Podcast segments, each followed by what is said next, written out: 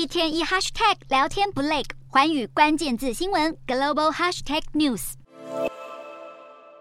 美国《华尔街日报》近日报道表示，美国能源部对新冠病毒的起源有了新的结论。表示这个前所未有的病毒可能是从中国实验室意外泄露。不过，白宫强调，华府内部对新冠病毒起源还没有共识。而中国官方的回应也不出人所料。中国外交部发言人毛宁二十七日在例行记者会上强调，实验室泄露一说绝无可能。事实上，除了美国能源部外，FBI 联邦调查局的立场也一直偏向于认为新冠病毒是从中国实验室泄露。而美国驻北京大使伯恩斯也呼吁中国必须更。诚实交代病毒起源。中方一直以来都坚称新冠溯源问题是政治化的举动。虽然各界都对病毒起源争论不休，但也有传染病专家出面缓颊。专家表示，溯源工作的重点不是为了救责，而是为了避免疫情爆发的悲剧再次重演。